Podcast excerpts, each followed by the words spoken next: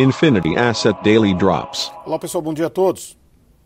O mercado local, na ausência de notícias mais concretas em relação à questão do Congresso, na verdade, na completa confusão das notícias, não temos é, noção se vai haver aprovação de bem e Pronamp, se isso vai ser incluso no orçamento, se vai re ser retirado do orçamento, como vai ser lidado efetivamente com a questão fiscal, se vai haver ou não respeito dentro do orçamento.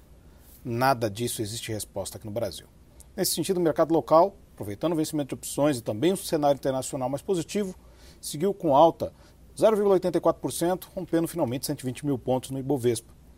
Também seguindo a tendência internacional de enfraquecimento mais forte do dólar, o dólar caiu 1,12%, mas um desempenho expressivo do real, junto com o fechamento dos vértices da curva de juros, ou seja, o segundo dia seguido de fechamento da curva, dado aí um contexto de alívio global, não local. Por aqui continuamos sem notícias, aguardando efetivamente o que pode acontecer no futuro.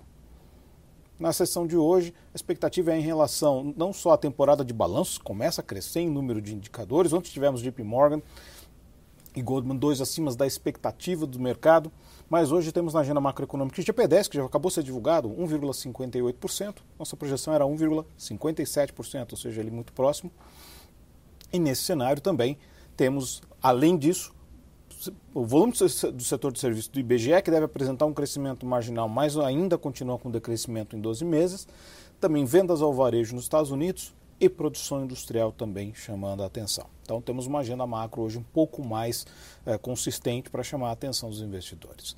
Nesse momento temos os futuros Nova York, as bolsas europeias bem positivos, seguindo a tendência dessa, não só dos discursos de Powell, que foram mega dove ontem, Powell cada vez mais tem citado que vai manter os programas de estímulo, e aí temos, como citei, o dólar em queda e commodities também subindo, em especial minério de ferro nos portos chineses. É isso aí, pessoal. Todos uma ótima sessão e bons negócios.